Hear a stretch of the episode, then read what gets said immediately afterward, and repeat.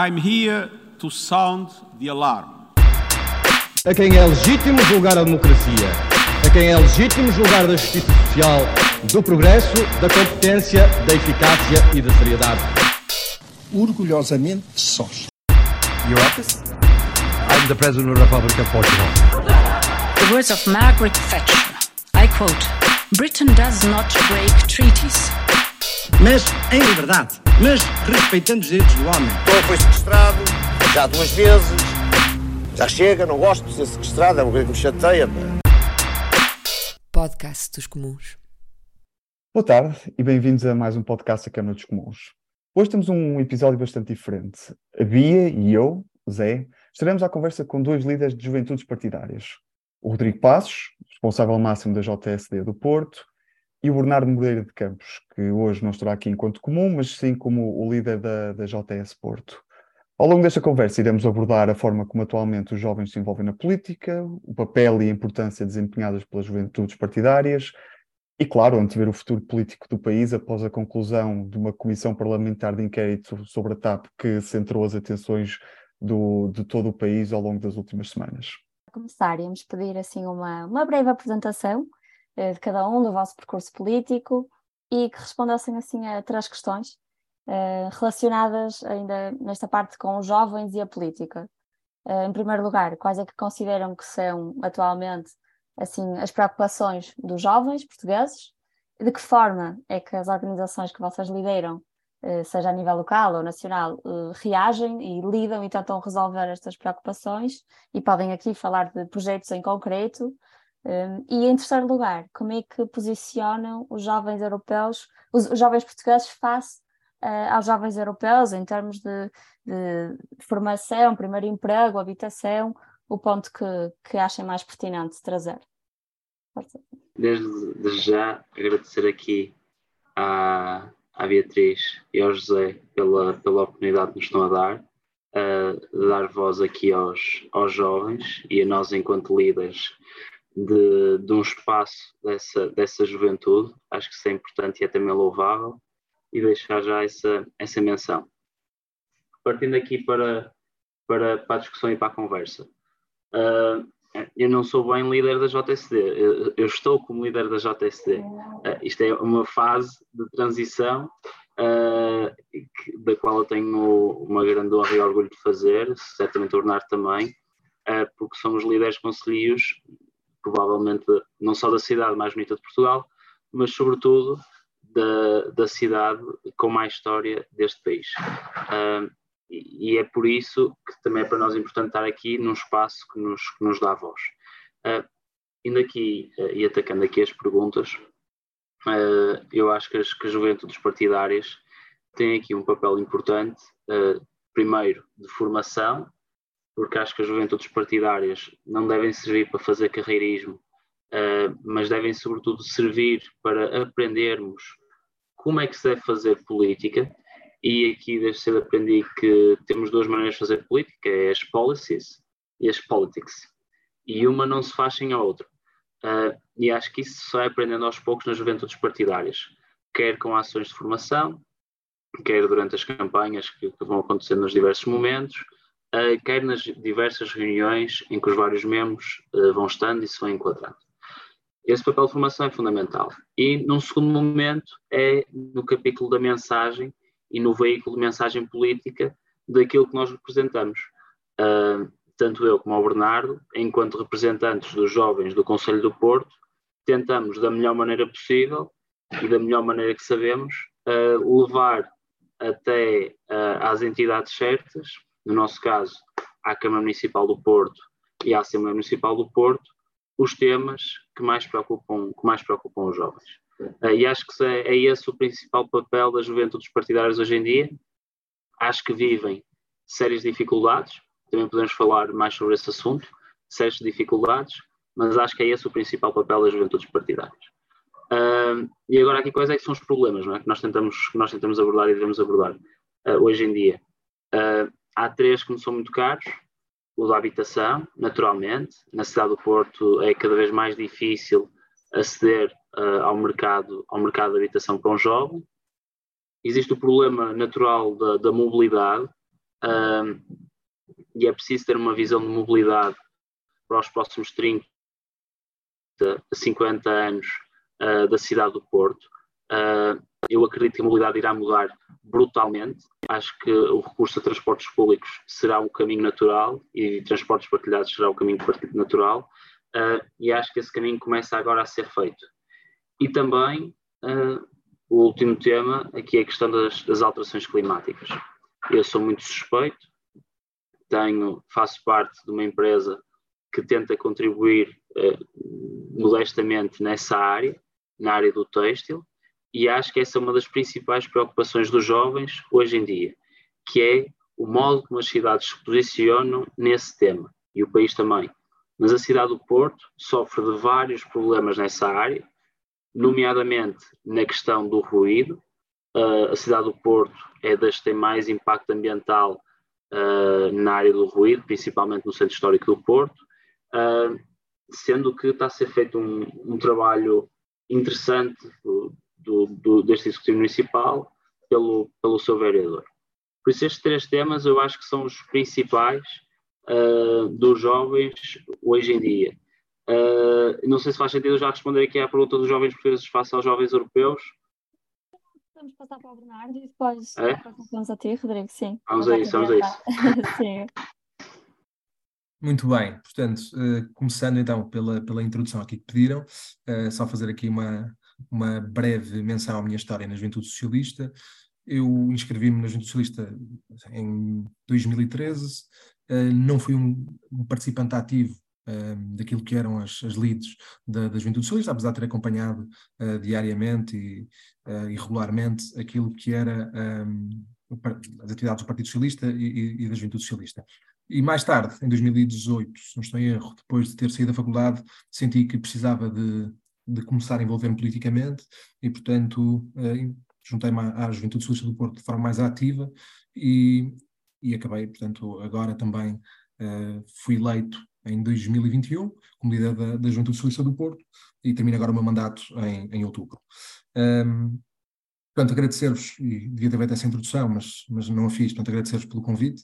Uh, eu aqui estou um bocadinho em casa e, portanto, um, obviamente que aceitaria este desafio que vocês me lançaram, uh, e, e não só por terem sido vocês e por ser esta casa, mas também porque é importante que, que nós demos voz aos jovens, como o Rodrigo já o disse, e por isso uh, estamos aqui para, para falar sobre os, os, problemas dos jovens. E é mesmo por aí que eu começo.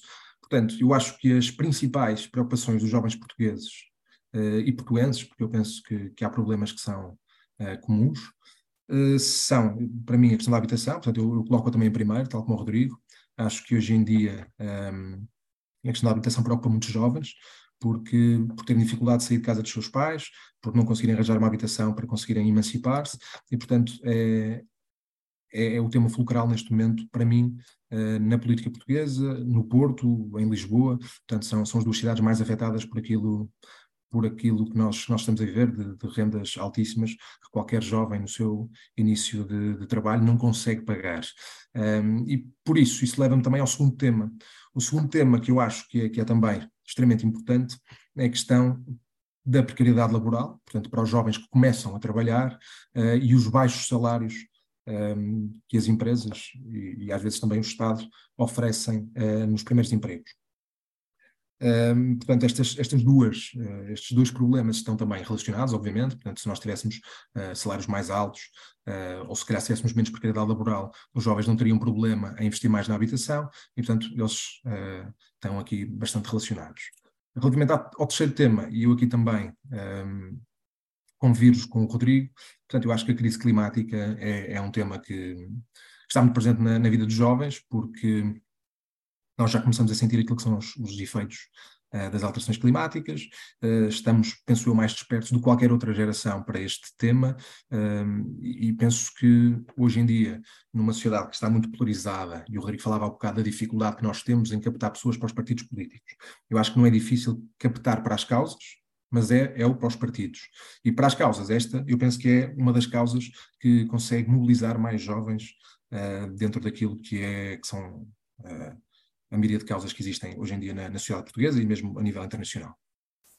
O papel das organizações que nós lideramos, uh, portanto, nós temos um papel que apesar de tudo, nós vamos conseguindo ter os nossos passos de influência dentro daquilo que, que são os órgãos para, para, os quais fomos eleitos, mas nós temos mais um papel de influência uh, dos partidos, portanto, uh, influência do, neste caso, e no meu caso, no Partido Socialista no Porto, na defesa dos jovens portugueses, mas também nós temos esse dever de influência junto da Juventude Socialista Nacional para que aqueles temas que nós aqui sentimos também sejam e, tenham alguma, algum seguimento em Lisboa.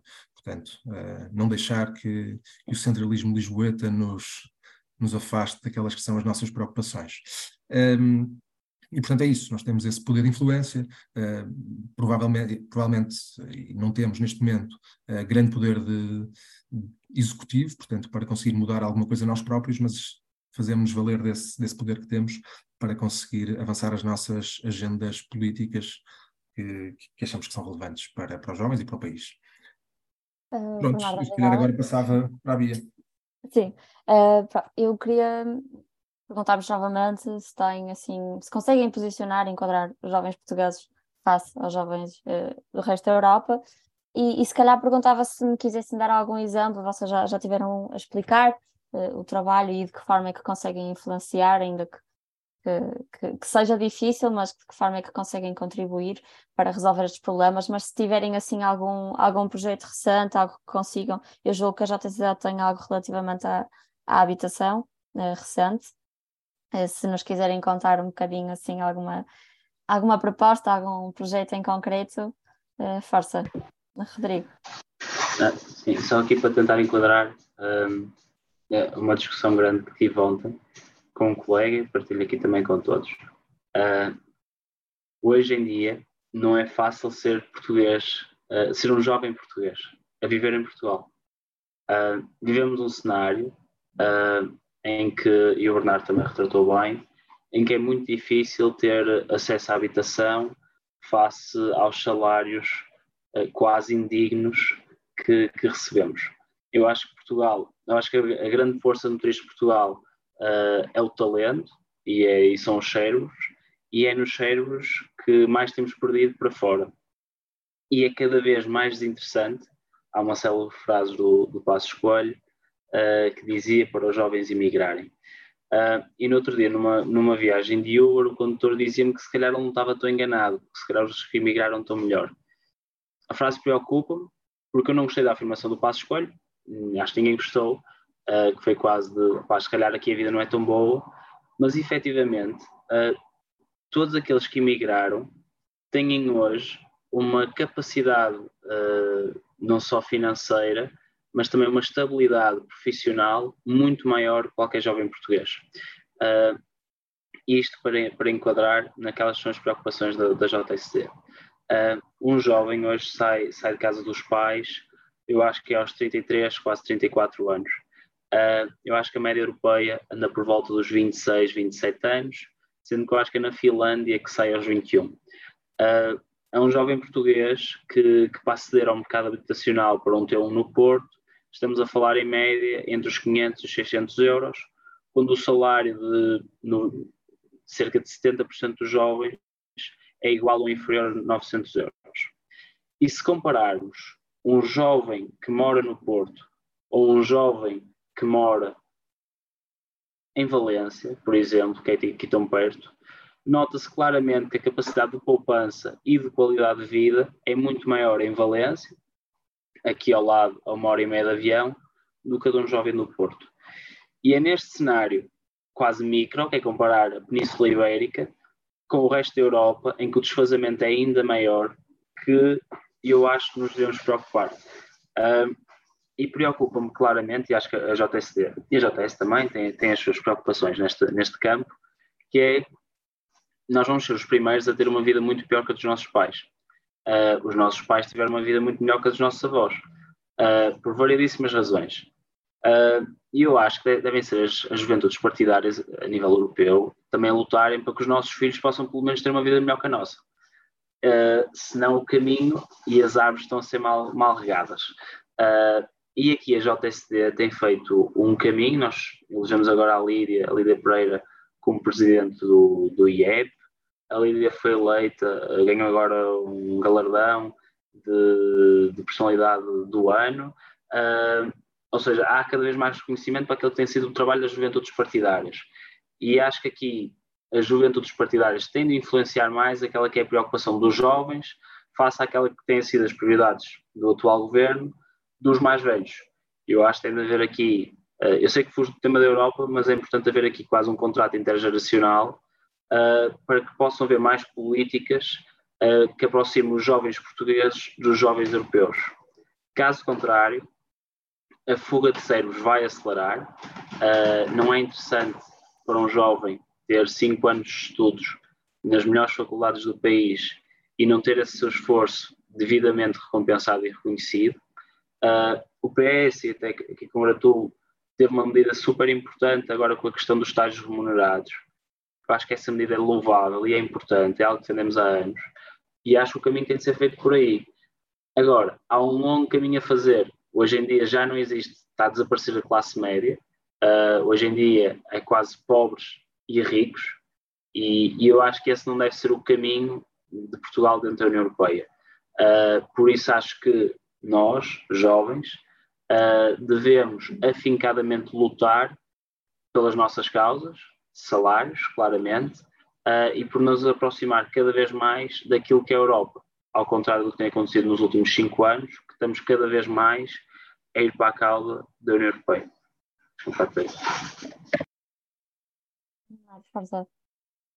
Pronto, então, relativamente à minha intervenção e, e pegando naquele, naquele rap que tu lançaste, Bia, de o que é que a Juventude Socialista fez concretamente uh, pelos jovens, ou pelo menos uh, pelos problemas que nós vivemos.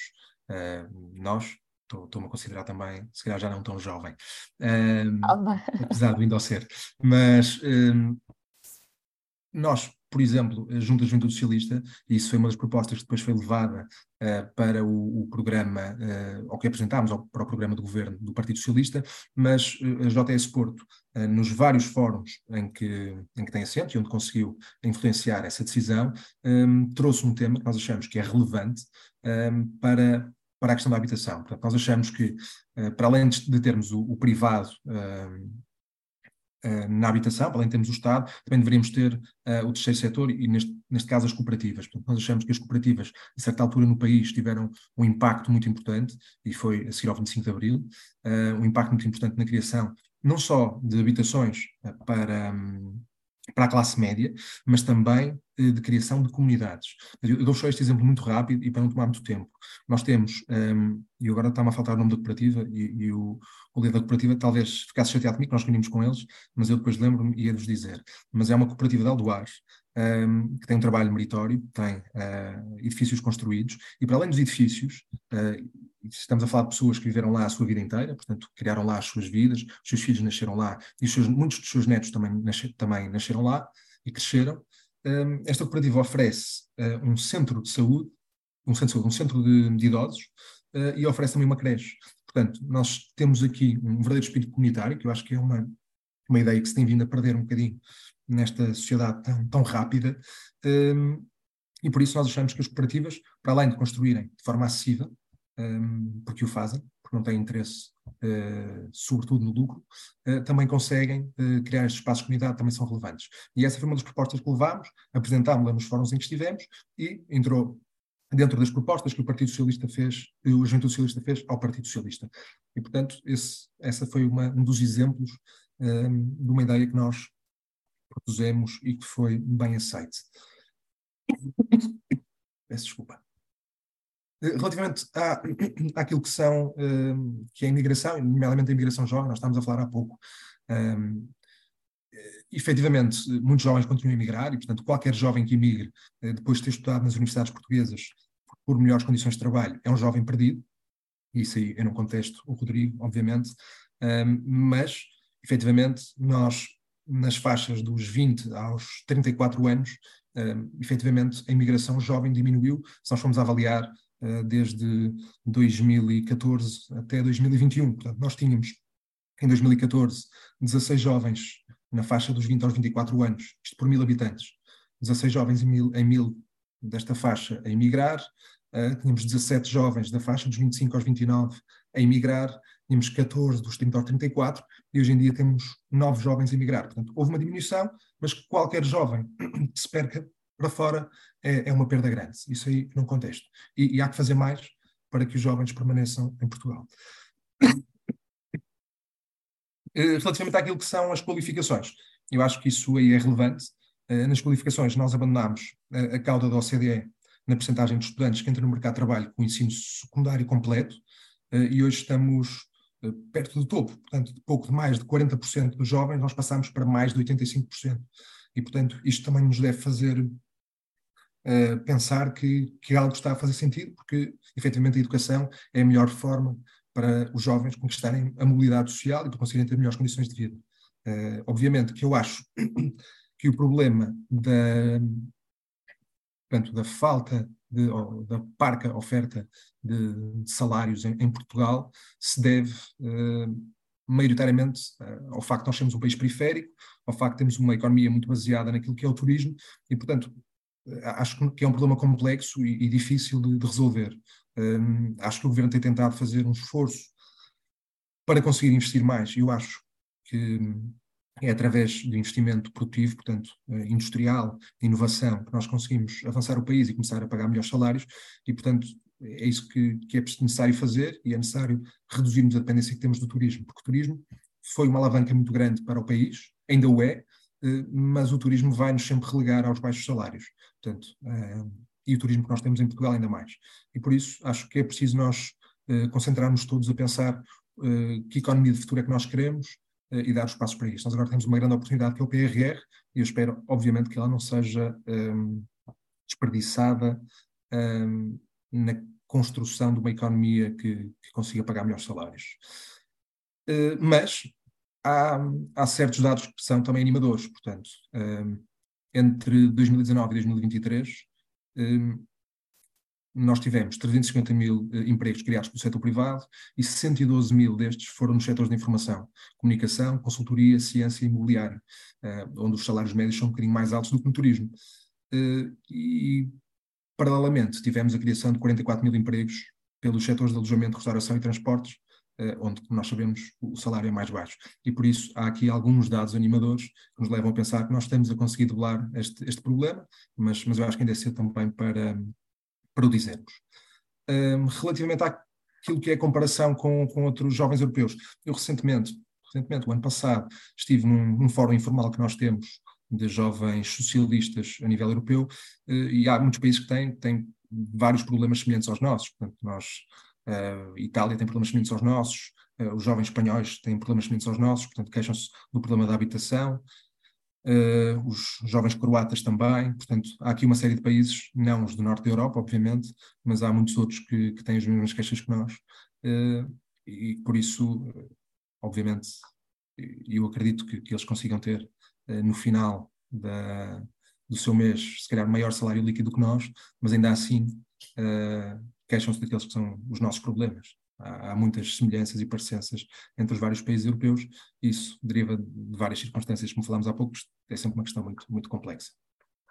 Um, eu não sei se, pronto, se depois quererão rebater alguma destas ideias, mas na segunda parte também julgo que temos um bocadinho de espaço para isso, talvez.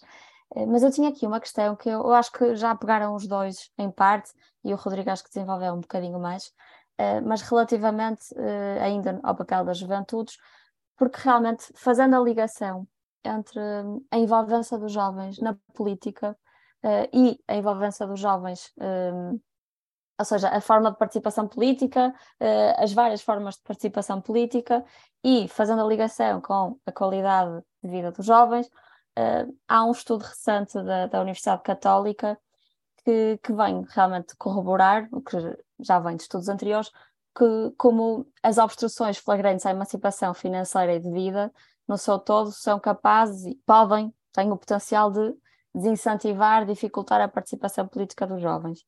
E, e neste, neste mesmo estudo, uh, apesar do que possamos pensar, os jovens não têm um desinteresse geral pela política, isso é muito positivo ressaltar, mas, uh, todavia, o estudo uh, refere como e comprova uma tendência que julgo também é evidente, como há um afastamento dos jovens uh, relativamente às principais estruturas de participação política, os partidos políticos. E, e o, o estudo confirma que depois da pertença aos sindicatos, realmente a participação partidária e a organização de campanhas são as formas onde se verifica uma maior abstenção juvenil. Um, e aqui o estudo fala mesmo de um escoamento uh, dos jovens relativamente a estas estruturas, e, e, eu julgo que isto é, é, um bocadinho evidente, não é? Porque nós vemos muitos jovens, como vocês falaram, mobilizados por causas, uh, e há um certo deslocamento da participação política para fóruns eh, quer sejam redes sociais, quer sejam manifestações talvez mais esporádicas, posts, e claro que isso faz parte da participação política ativa e é necessário e tem o seu papel, mas não colmata nem esgota o que deve ser a participação política dos jovens. E, e por isso é que nós também decidimos trazer aqui realmente para mostrarem como, como o papel das juventudes é importante uh, e, e, como a participação política não substitui uh, complementa, sim. Uh, a participação política, digo, nos partidos políticos não, não é substituível pelas, pelas outras formas de participação política. e realmente eu acho que, que isto é importante voltar um, a ganhar alguma relevância. E aqui que eu vos perguntava, porque o estudo também fala de algumas críticas que são feitas tanto às juventudes como aos próprios partidos, de não integrarem as gerações mais novas, e eu não sei, eh, já falaram um bocado sobre isto, mas qual é assim a vossa, a vossa opinião e o que é que acham que, que estão a fazer para combater isto? O que é que acham que podem fazer melhor? E, e, se acham que há alguma adesão por parte dos jovens que vocês têm tentado trazer para dentro, porque era o que o Rodrigo estava a dizer, também é necessário formar as pessoas e, e acho que um, a militância uh, serve sobretudo para formar uh, pessoas, uh, cidadãos, e, e, mas ao mesmo tempo tem de ser aberta, não é? Para captar pessoas que, que estão mais, mais aliadas, mas que, que, potencialmente quererão participar. E aqui queria ouvir-vos um bocadinho, não sei se, se trocam a ordem, uh, Bernardo. Bem, pronto, eu, eu, acho que este é um problema da One Million Dollar Question, porque nós debatemos com isto todos os dias e, e é um problema que nos assola muito. Eu acho que eu dividiria este problema em três. Portanto, eu acho que o, o problema da forma como os jovens veem, uh, este seria a primeira, os partidos políticos, ou seja, eu acho que hoje em dia a política é vista de uma forma muito negativa, uh, penso eu sem, sem grande razão, uh, porque efetivamente há, há, casos que vão acontecendo, mas eu acho que isso é uma questão da, da condição humana, portanto, a condição humana e os homens, quando estão em posições de poder, têm sempre tendência a abusar daquilo que são as suas uh, os seus poderes e, portanto, passando a redundância, e por isso não me parece que, que noutras áreas da, da vida seja diferente e, e, acho que a conotação que a política tem é muito negativa, deve também, penso eu, algum efeito uh, da comunicação social e acho que esse é um dos problemas. Depois, acho que o segundo problema é a dificuldade dos jovens em serem integrados dentro dos partidos políticos, não das juventudes partidárias, mas sim dos partidos. Portanto, uh, muitas vezes os quadros dos partidos são quadros já envelhecidos e têm dificuldade em abrir espaço e margem de opinião aos mais jovens, e por isso isso também afasta as pessoas, porque sentem que é difícil entrar dentro do partido e é dentro de um partido político que nós começamos a, a fazer a diferença de forma mais efetiva, não menosprezando aquilo que é a nossa atividade na juventude socialista, atenção, eh, nas juventudes partidárias. E depois, acho que esta também está relacionada com, as outras duas, mas que é a dificuldade dos jovens verem o impacto um, que o que estão a fazer nas juventudes partidárias tem na sua vida, não é? Portanto, nós efetivamente trabalhamos algumas, alguns problemas e, e algumas soluções, apresentamos-las na juventude socialista, muitas vezes elas não passam para o governo, uh, a nível local isso também pode não acontecer, e portanto isso também desmobiliza os jovens, os jovens uh, a meu ver, querem uma solução rápida para aquilo que são os seus problemas e, portanto, uh, os tempos da política não permitem que eles vejam o impacto da, daquilo que, que auguram. E por isso acaba por, por desmobilizá-los. Eu diria que são esses três problemas. Não sei o que é que o Rodrigo acha. Rodrigo, já agora eu aproveito a deixa para te deixar a pergunta também, que tenho esta coisa aqui gravada na cabeça desde que tu disseste, que fizeste aquela distinção entre a policy e a politics. Será um problema de concentração do foco mediático estar no politics e não nas policies? É, será essa também uma, uma das grandes razões que leva as pessoas a aliarem-se, os jovens a aliar-se porque querem soluções de policy a problemas reais como a habitação e a sustentabilidade ambiental que vocês dois falaram, e o foco está muito mais na, na politics, no, nos jogos de bastidores, nos jogos políticos, por muito interessantes que sejam, não, não resolvem efetivamente os problemas dos jovens. Uh, sim, sim, também. Uh, mas uh, antes de ir por aí, queria começar pelo, pelo mais importante, que é uh, a política. A política há 30, 30 anos tinha, tinha a liderar o, tinha no país e a liderar o país os melhores dos melhores. E hoje em dia isso já não acontece. Uh, não é fácil os partidos terem os melhores dos melhores, por várias razões. Uh, a primeira e eu acho que o Bernardo identifica bem, é o modo como, por vezes, o escrutínio político é feito. Uh, muitas vezes o escrutínio político não é feito da maneira mais séria. E nem toda a gente uh, tem a disponibilidade uh, para se sujeitar a isso. aliás, lanço, lanço o desafio a vocês e também a quem nos ouve, que é perguntarem aos amigos, aos colegas, quem é que tinha a disponibilidade para ser ministro uh, e uh, provavelmente ser enxovalhado uh, diariamente por muitas razões sem sentido. e esse é o primeiro grande fator que, que tira não só os jovens, mas as pessoas como um todo da, da política e do mundo mediático da política. O segundo é a descrença cada vez maior que existe no sistema partidário, uh, como ele hoje está montado, e isso também leva a que partidos populistas ganhem cada vez mais tração. Uh, os portugueses, uh, e claro aqui também incluo os jovens, não se veem muitas vezes representados naquilo que é feito. Quando os nossos problemas não têm uma resposta, a nossa alternativa é ir para o caminho fácil. E é aqui que o populismo cresce. e é natural que haja uma menor participação uh, de todos nos partidos, porque cada vez acreditamos menos no modo como eles funcionam. Depois, uh, tem aqui, e há aqui, não sei se queres falar, Beatriz, mas é aqui o modo como às vezes os partidos teriam os seus. A máquina partidária é, é muito violenta e, por vezes, nem dentro da máquina partidária os melhores conseguem florescer. Ou seja, uh, os partidos muitas vezes tornam-se máquinas uh, de votos, uh, erradamente, e é aí que entram as politics. Ou seja, ser o melhor não chega. É preciso ser o melhor, ou tentar ser o melhor, mas com mais votos que os outros. E isto não é caso único nem do PSD, nem do PS, algo que acontece em todos os partidos, exceto naqueles em que é uma liderança única e que sem ela nada mais haverá.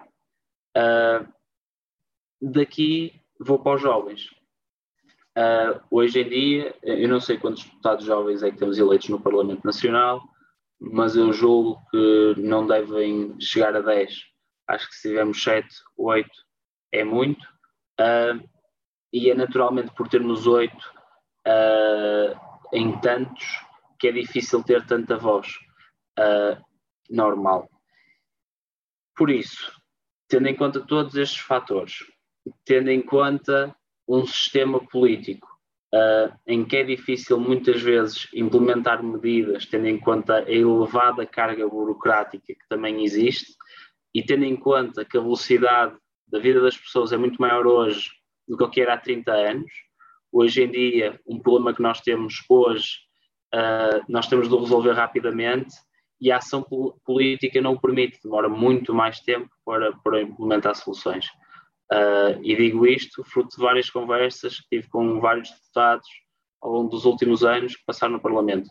É difícil fazer política parlamentar pelo simples facto que para processar uma nova lei passa por tantos trâmites, quando a lei chega, às vezes já passou o seu momento ou às vezes já pode nem fazer efeito. Isto faz-nos repensar, se calhar, não o sistema político, mas o modo como a máquina política hoje em dia funciona. Uh, e eu agora puxava aqui a, pergunta da Beatriz, ou do José, sei.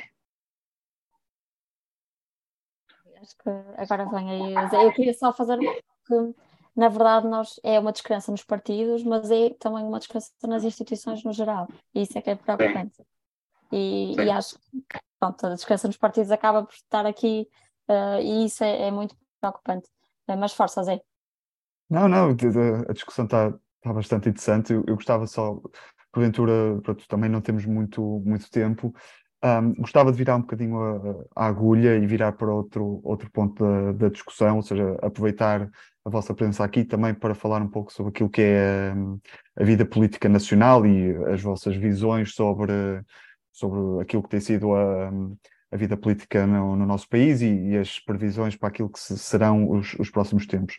Portanto, se calhar começava agora pelo, pelo, pelo Bernardo. Eu vou tentar fazer a, a mesma, partir das mesmas premissas e, e fazer uma pergunta semelhante ao, aos dois, mas que ainda assim será diferente. Mas vou tentar começar pelo, pelo Bernardo.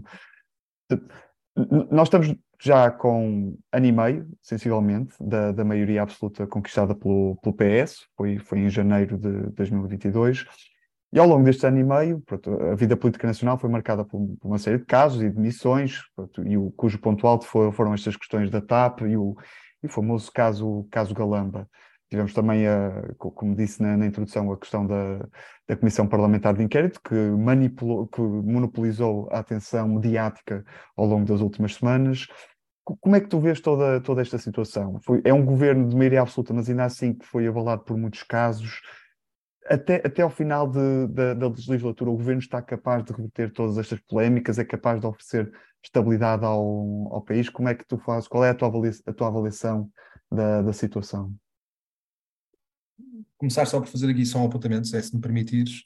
Uh, claro. Está a falar do número de deputados jovens e uh, só acrescentar, e eu há pouco efetivamente disse que, que na JS ou nas juventudes partidárias, os jovens têm alguma dificuldade de ser integrados depois, mais à frente, dentro dos partidos, mas uh, a Juventude Socialista tem uma bancada uh, de 10 deputados na Assembleia da República, portanto, que é a maior bancada de sempre. Também é, é necessário fazer esse apontamento, que é para não ficar, uh, quem ouvir a nossa conversa, não achar que eu, que eu estou a dizer que efetivamente acontece. Há integração, apesar de tudo, eu acho que nas estruturas locais ela poderia ser maior. Relativamente à tua questão, Zé, um, portanto, eu acho que, efetivamente, sim, este, este, é um governo muito marcado por uma série de casos, um, que eu acho que, uh, hoje em dia, os portugueses, ou, ou seja, acho, acho, que estes casos são relevantes, principalmente para quem está na política, uh, e, e, não estou aqui a menosprezar a relevância deles. Obviamente que a questão da imunização Alexandre Reis é uma questão relevante e que, de onde têm que ser apuradas as consequências. Acho um, que os problemas que se passaram no gabinete de João Galamba são importantes e também têm que, têm que ser apuradas uh, os factos e têm que ser tiradas ilações, uh, mas acho que isso depois diz pouco aquilo que é a vida concreta dos portugueses, porque os portugueses a dificuldade que têm é, é em comprar casa, a dificuldade que têm é em ganhar baixos salários, portanto, e, e é aí que têm que dar as respostas do governo. E eu acho que o governo, efetivamente, continuou a, a, a trabalhar, apesar de tudo, eu acredito que se o governo chegar até às eleições uh, europeias, se mantiver até lá, eu acredito que o governo acaba a legislatura. Um, e acho que vem daqui a, a algum tempo, não sei quanto, e, virá aí uma remodelação governamental. Bernardo, desculpa, e, e, e, ou seja, a condição está nas, uh, indo até às europeias, uh, consegue uh, terminar a legislatura. É essa a tua previsão? Ou seja, indo até às europeias e, tendo um resultado que não seja pouquinho nas eleições, pouquinho, não estou a dizer que tem que ser uma vitória, porque não acredito que provavelmente o PS não terá uma vitória eleitoral, mas que não seja um, um resultado uh, um descalabro uh, completamente desproporcional, acredito que o governo se manterá. e por isso se manterá até, até 2026. Uh, sendo, penso eu, um garante de, de estabilidade. Uh, que tem sido até agora, apesar destes casos, mais uma vez, eu volto a referir, são casos que são obviamente preocupantes, um, mas que não traduzem aquilo que depois se passa na vida das pessoas, e, é isso com que as pessoas estão, estão preocupadas. Uh, e, e, acho que é, ou seja, nós vimos muito interesse por parte do público na primeira fase daquilo que foi o inquérito da CPI, mas eu acho que esse, esse interesse se foi esfumando à medida que o tempo passou uh, e no fim até a comunicação social já não queria estar uh, a calcar mais aquilo que tinha sido a CPI, porque isso já não estava a interessar ao público. Porque efetivamente uh, as pessoas veem aquilo, mas no dia a dia as preocupações são, são as suas, são outras, e é aí que, que o PS tem que dar respostas. É mais uma vez uma questão politics em vez das, das policies que ajudam a resolver os problemas. Rodrigo, eu faço-te a, a, mesma pergunta, mas de uma forma diferente. Portanto, novamente, ao longo deste ano e meio, é um governo de maioria absoluta marcado por uma certa instabilidade. Podemos argumentar se isso se traduz efetivamente num, numa alteração com, com efeitos reais na vida das pessoas, mas ao mesmo tempo tivemos uma subida generalizada dos preços, tivemos aumentos bastante significativos das taxas de juros por parte do Banco Central Europeu, há famílias e empresas a passar sérias dificuldades neste, neste ambiente económico, e ainda assim nós olhamos para as, para as sondagens, valem o que valem, mas não vemos propriamente o PSD a capitalizar em toda esta, esta situação, ou seja, podemos já ver o PSD como uma real alternativa para, para um futuro governo do, do país? E, e se sim, porquê é que isso ainda não, não é visto dessa forma por parte da, maior, por parte da maioria da população portuguesa? Respondendo, o, o, o, grande, o grande desafio, o, o grande desafio do, do PSD uh, eh, deve ser efetivamente ter uma mensagem clara para fora. E acho que ao dia de hoje ainda não é assim tão clara para todos. No entanto, também acho que não é. Acho que as, as sondagens servem para, servem para nós olharmos para as tendências. Uh, no PS vemos claramente uma tendência de, queda, eu acho que perdeu cerca de 10, 10 pontos, uh, e o PSD ganhou, acho que foram 3. Uh, e por isso sim, eu acho que ainda não é óbvio que o PSD deva ser uma, seja considerado uma alternativa para formar governo. Tanto é que o nosso Presidente da República já o afirmou duas ou três vezes que não é possível haver uma dissolução do, do Parlamento enquanto não houver uma maioria estável do outro, do outro lado do polo político. Uh, isso não me preocupa para já. Uh, Preocupa-me no momento, e nas europeias uh, é, é um momento decisivo, se o PSD não conseguir concretizar este falhanço total, a meu ver, do último ano socialista, porque apesar de tudo, é um ano com uma maioria absoluta, um ano a que já se somam sete, mas é um ano com maioria absoluta, em que eu acho que não houve aqui uma. Não foi, não sei qual foi a tua expressão, mas certas. certas uh, certa turbulência. Mas, também, mas também podemos dizer casos e casinhos mas eu acho que não foi uma certa turbulência. Eu acho que este foi dos, dos piores anos que vimos em termos políticos. Foram muitos governantes a saírem e foram muitas atrapalhadas a ser cometidas. E naturalmente isso leva-nos ao, ao, que falámos há bocado, que é a descrença dos portugueses nos partidos. Uh, ponto. Daqui o que é que vai resultar? Estamos a um ano das europeias uh, e eu acho, e tenho um receio natural, que nas europeias vai-se falar de política nacional. Uh, e eu acredito que as europeias devam-se devam -se falar de, temas europeus. E aqui lanço quais é que devem ser os temas europeus do PSD e do PS. Eu acho que o, que o PSD deve centrar o discurso naquilo que tem sido o falhanço de Portugal nos últimos anos, tendo em conta as, os grandes desafios europeus. É os salários, que é a emancipação jovem e que é a capacidade de Portugal ser um país cada vez mais proeminente no espaço europeu. António Costa é um político reconhecido, tanto é que é considerado para cargos europeus, mas mais fruto das politics do que das policies. E bem, ele tem todo o mérito, e bem. Uh, no entanto, eu tenho pena com um primeiro-ministro tão talentoso para as politics tenha conseguido fazer tão pouco em oito anos com as policies. Uh, porque eu acredito que António Costa uh, seja movido pela boa fé, não tenho dúvida alguma disso, mas acho que tem falhado redondamente naquilo que é, naquilo que são as reformas estruturais necessárias neste país. A questão da habitação foi um tiro ao lado uh, e vai, vai ser um tiro ao lado no momento em que forem aplicadas, já se estão a ver alguns resultados no, no âmbito do alojamento local, mas também no mercado de arrendamento.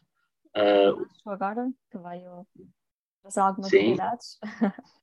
exatamente. Uh, e acho que mesmo na aplicação dos fundos europeus tem sido um fiasco.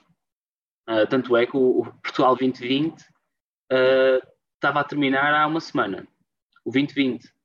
Uh, ainda não começamos o 2030 e já estamos em 2023. E o PRR acho que não chegou aos 20% da sua execução e termina em 2025. ou seja, deram-nos dinheiro para as mãos e dão-nos dinheiro para as mãos, e, e tem sido a União Europeia a salvar-nos, caso contrário, éramos um país de terceira linha, deram-nos dinheiro para as mãos e nem isso conseguimos executar por muitas razões, atenção, uh, mas nem isso conseguimos executar. Por isso eu acho que o PSD, neste espaço de um ano, ou ganha ou ganha. Se partilhas, partilhas da, da, visão de Bernardo em relação à importância das europeias? Ou seja, achas que se o PS, se o governo conseguir aguentar até maio de 24, terminará a legislatura em 2026? Eu respeito os mandatos. Eu acho que o Dr. António Costa deve levar o mandato até ao fim. Uh, acho que lhe foi dada uma maioria absoluta e é defraudar o voto dos portugueses se sair a meio para o que quer que seja. Independentemente do resultado das europeias, eu acredito e defenderei uh, que António Costa deve ficar até ao fim por múltiplas razões, nem que não seja pela estabilidade do país e pelo voto que lhe é consagrado.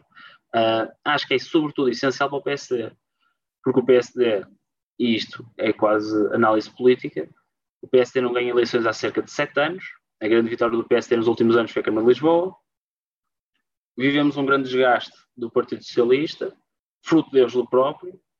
Por isso, ou o PSD tem a capacidade de mobilizar o eleitorado, ter uma ideia de país e uma ideia da Europa e ganhar as eleições de maneira clara, uh, ou então houve alguma coisa que falhou. E aí deverão ser tiradas as eleições. Agora estamos quase a terminar o podcast, mas tínhamos aqui dois momentos rápidos. Uh, não sei quem é que quer começar, Rodrigo, Bernardo, estão aqui, podem, abrimos aqui um espaço para fazerem uma pergunta rápida, um ao outro. Uh, quem é que quer ser o primeiro? então, Força, Bernardo, força. Hum, a minha pergunta é se se o Rodrigo acredita que o candidato do PSD às próximas legislativas é o, o Presidente da Câmara de Lisboa, Carlos Moedas. Às legislativas? Exatamente. Uh, não, e espero que não, uh, por uma razão simples.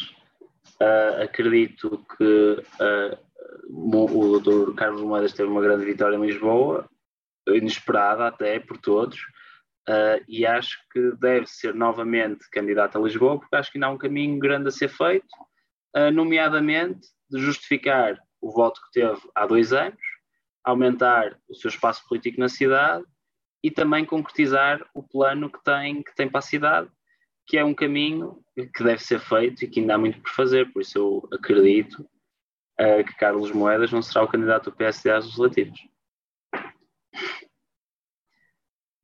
Sei que também tens uma, aqui uma, uma pergunta para Bernardo.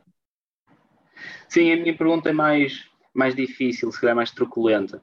Uh, a pergunta que eu tenho é uh, a, como é que se quer fazer política nos próximos anos? Uh, e, e, temos visto algumas coisas serem feitas noutros países e, e eu gostava de saber como é que o Bernardo vê se num futuro resultado eleitoral, se o PSD não tiver uma maioria absoluta, nem mesmo com, a, com o apoio da, da, Iniciativa Liberal ou do CDS, uh, se o PS irá dar espaço ao PSD para governar sem depender do Chega. E isto é fundamental por uma questão, que é a democracia e a saúde da democracia.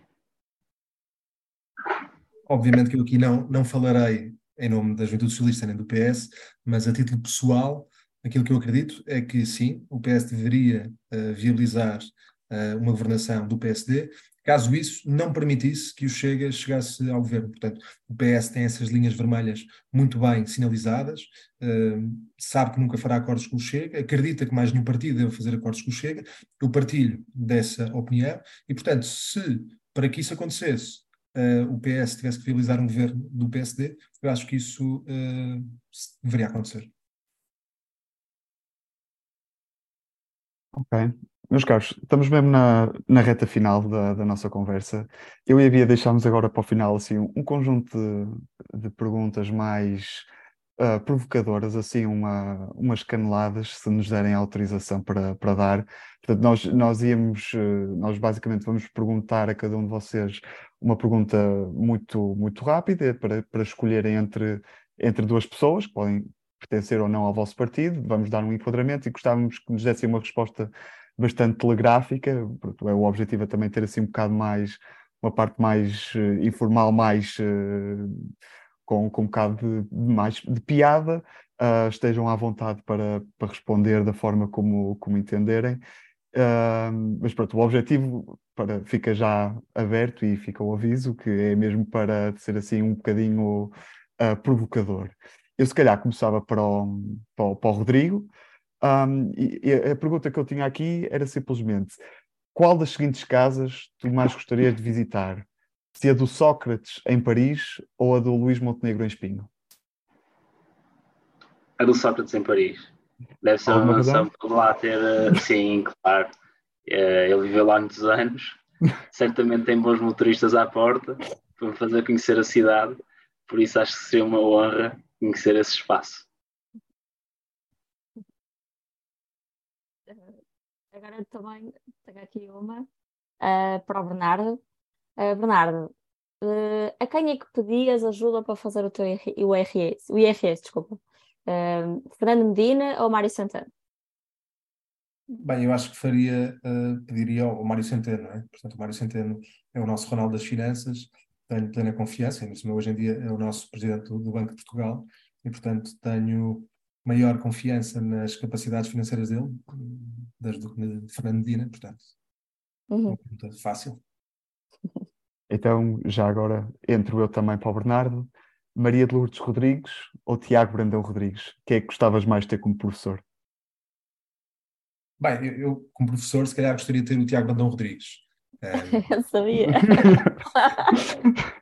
Não, eh, o Tiago Brandão Rodrigues, para além de ser um, um orador interessante, uh, é uma pessoa com, com um passado uh, fora deste país, portanto tem muita mundividência e, portanto, acho que seria um professor muito mais interessante e que me abriria muito mais os horizontes do que a Maria Lourdes Rodrigues.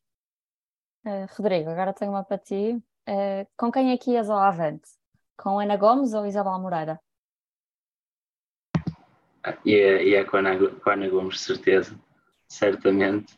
Ela tem muito a dizer sobre os impostos que não são cobrados no, no Avante. Por isso acho que vai ser uma conversa bastante engraçada. Agradecemos muito aos dois pela vossa presença e pela vossa abertura.